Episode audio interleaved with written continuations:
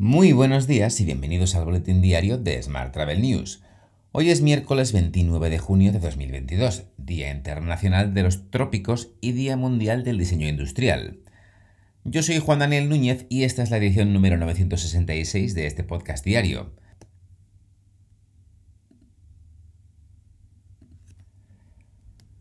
Notarás que el sonido es un poquito peor y que no hay música.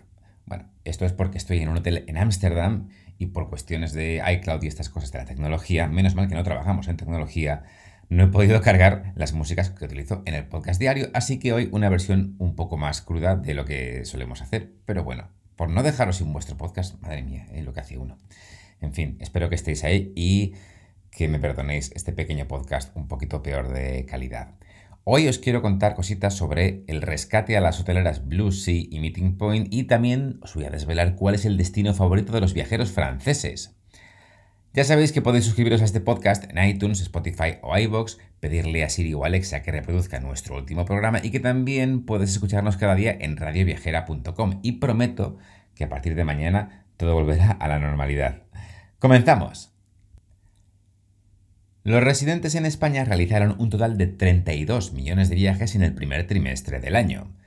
Esto supone duplicar la cifra registrada en el mismo periodo de 2021. Son datos de la encuesta de turismo de residentes hecha pública este pasado martes por el Instituto Nacional de Estadística. El informe muestra que el gasto total se ha triplicado superando los 7.000 millones de euros. Los residentes en España realizaron 32 millones de viajes en el primer trimestre, pero además el 93% de los viajes tuvieron como destino principal el territorio nacional, con un incremento del 101% respecto al primer trimestre del año pasado. Por su parte, los viajes al extranjero, que representan el 7,2% del total, aumentaron un 394%. En la información sobre agencias, te cuento que Aboris ha rebajado de 162 a 155 los despidos en Alcon Viajes. El acuerdo con los sindicatos habilita al afectado a buscar una permuta con otro compañero o a cubrir otra vacante en el grupo. Hablamos ahora de transporte. España asumirá la dirección general de Eurocontrol en 2023. Raúl Medina ha sido elegido director general de Aviación Civil Española. Sustituirá así a Imon Brennan, a quien se atribuye haber reposicionado durante los últimos cinco años a Eurocontrol en el centro de la aviación europea como organismo gestor del control aéreo de la red europea. Más asuntos. Iberojet inaugura sus vuelos directos desde Barcelona a Cancún y Punta Cana. Estos vuelos, que han despegado desde el Prat, forman parte de la nueva programación que ha lanzado Iberojet para la temporada de verano. Mientras, Iberia cumplió ya 95 años desde su fundación.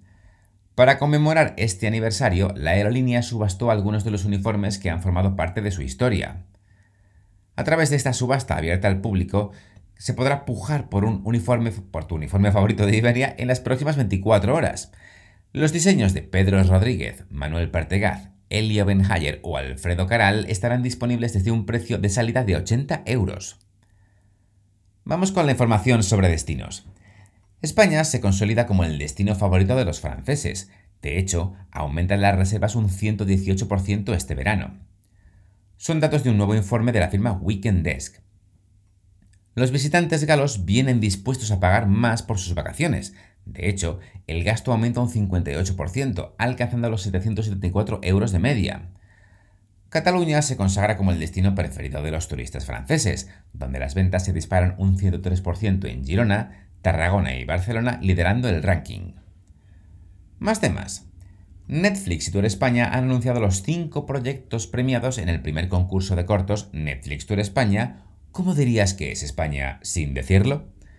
Los cortometrajes seleccionados han sido Las alcahuetas del CPIFP Los Enlaces de Zaragoza, Ayalga del CIFP Cislán de Langreo en Asturias, La Enxaneta del IPF Hospitalet en Barcelona, el patio del SCAP de Granada y Amor Viajero del CPR-TIC de la Diputación de Lugo. Madre mía, cuántas siglas. Y NYC Company presenta 22 razones para visitar Nueva York este verano. Los destacados de los cinco distritos incluyen clásicos de la ciudad de Nueva York, así como nuevos hoteles, atracciones, Broadway, restaurantes, infraestructuras, arte y cultura, experiencias multiculturales en barrios y otros. La ciudad de Nueva York celebrará así el 30 aniversario de NYC Restaurant Week este verano. Hoy también te cuento que un nuevo estudio revela que Barcelona y Madrid se encuentran entre las 40 ciudades más felices del mundo para los viajeros, concretamente en los puestos 2 y 6 respectivamente. El índice de las ciudades más felices para viajar de Ibiza ha utilizado cinco indicadores de felicidad, las horas de sol, el coste de la vida, la esperanza de vida, la amabilidad de los lugareños y las horas de trabajo semanales. Termino este podcast tan crudo con la actualidad hotelera. El gobierno ha autorizado una última tanda de ayudas con cargo al SEPI para un total de seis empresas, entre las que se encuentran las hoteleras Blue Sea y Meeting Point. Por último, te cuento que el Instituto Tecnológico Hotelero ha llevado, a cabo en Sevilla la primera jornada que inaugura el ciclo ITH Hotel Energy Meetings 2022. La jornada se ha desarrollado en el Hotel NH Sevilla Plaza de Armas y el objetivo de esta ha sido ayudar a los hoteleros a buscar las soluciones más adecuadas para maximizar el ahorro energético en sus instalaciones, reducir costes y contribuir a la descarbonización. Te dejo con esta noticia. Muchas gracias por seguir este podcast, especialmente un día como hoy. Recuerda que puedes suscribirte a nuestra newsletter diaria entrando en smarttravel.news en la sección Suscríbete. Y también puedes recibir este podcast y los titulares del día directamente en WhatsApp.